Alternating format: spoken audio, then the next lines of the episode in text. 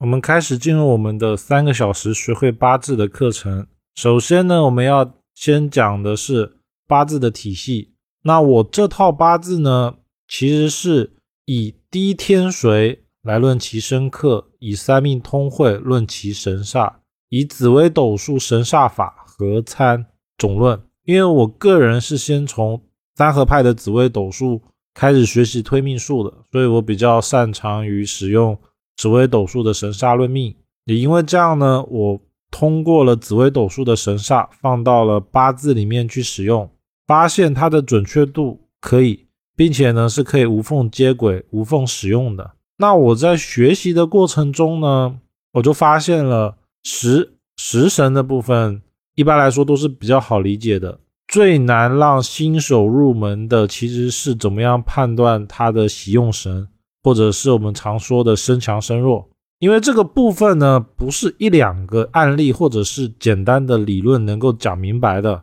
所以我这个三个小时的课程我是不会去讲这个的，我直接就把能够断就马上就能够学会的内容直接把它拿出来讲，因为这样子的逻辑这样的体系，所以我这个课程更多的是使用了盲派八字里面的十牌歌。也就是说，以盲派八字这个派系里面的理论呢，来让大家可以快速的理解学习八字到底是什么样的东西，八字呢到底有没有准确度？盲派的特点呢是古代的时候盲人教盲人八字，所以他们传授的时候是不以书面形式传授的，因为这样子呢，他们往往会把八字复杂的。口诀编成一些简单让我们容易记住的话语，然后通过这种言语来传承，所以它就不会像古文一样那么的生涩，让我们不知道到底在讲什么。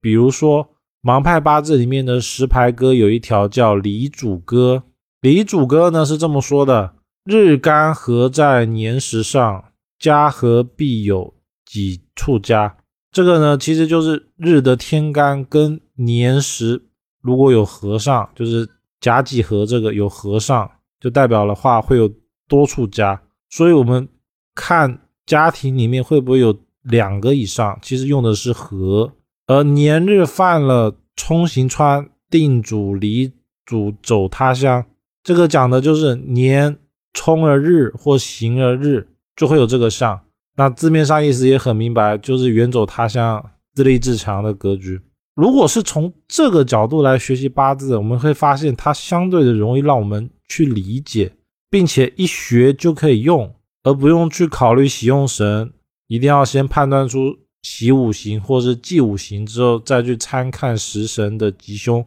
其实是不需要的。我们再看几条格局：月辰日戌若是犯，三岁上清过继人。这个就是出生在辰月戌日的。三岁就容易过继，但是我个人的经验是可能没那么严重。而家庭相对来说，父母缘分薄，聚少离多是一定有的。满盘皆是玄武林，孤身一生到处外飘。玄武林呢，其实就是水，八字里面水一片，水多则木飘，也就是看八字整体的五行，我们其实就可以判断说这一个命局的一个基本状态。那通过了以上。这些讲解，我们是不是会发现，其实八字没有想象中的难呢？它其实是非常简单的，只要看年月日时之间的关系，阴阳五行行冲克害合，还有阴阳产生的食神所造成的命主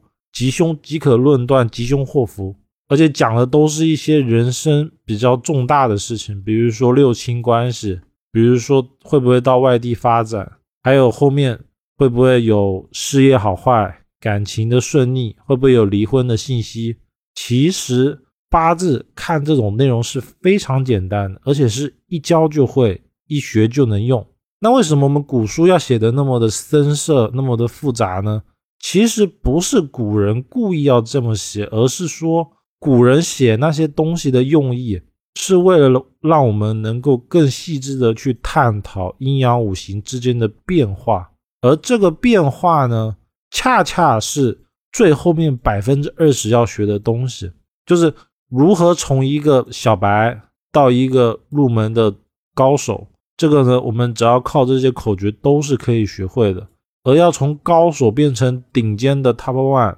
变成一个专家级别，其实还是要回归到古籍里面的内容，因为古籍里面的内容呢，其实写的才是它最底层的逻辑。所以，我们到后面还是要去判断命主到底对于五行是升强升弱，或者是喜，或者是忌。而我个人目前对这个的理解，其实。我发现的是，每一个人对于每一组八字的五行喜用是不一样的。究其原因呢，重点应该是因为我们每个人对于好坏的理解是不一样的。比如说，有的人重事业，重事业呢还要分两种，是不是正途的公民？什么叫正途公民呢？国家单位、公职人员、老师、医生叫正途公民。有些人呢会觉得要有事业，一定是要走这种才叫做好；而有些人呢会认为事业是要有赚钱才是好，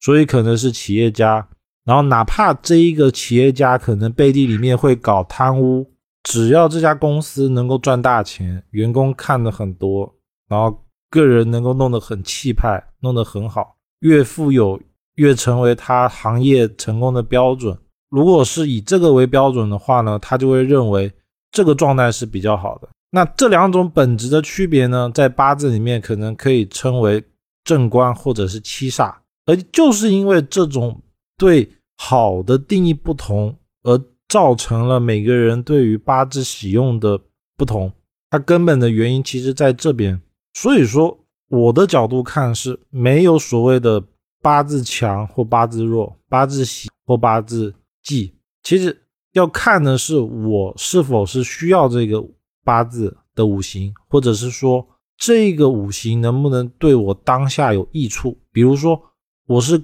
重感情还是重事业，我是重后代的发展呢，还是重其他的方面？就每个人的重点都是不一样的，那他需要的食神也就是五行一定是不一样的，对吧？以此为出发点呢，我只是想要告诉大家。不要太去拘泥身强身弱、五行喜忌的问题，所以我这三个小时的课程呢，就不会去提这个方面，而且我也可以通过实际的断法来告诉大家说，不去判断这个五行喜忌，其实也是可以把整个格局论命论得非常清楚。当然，五行强弱帮扶，其实论断于一个八字的格局是非常重要的，但是。一定要大家思考一件事：同八字的人，他们的富贵程度是一样的吗？那我个人就看过同八字的出生地在同一个城市长大的人，一个身价大概年入十几万，而另外一个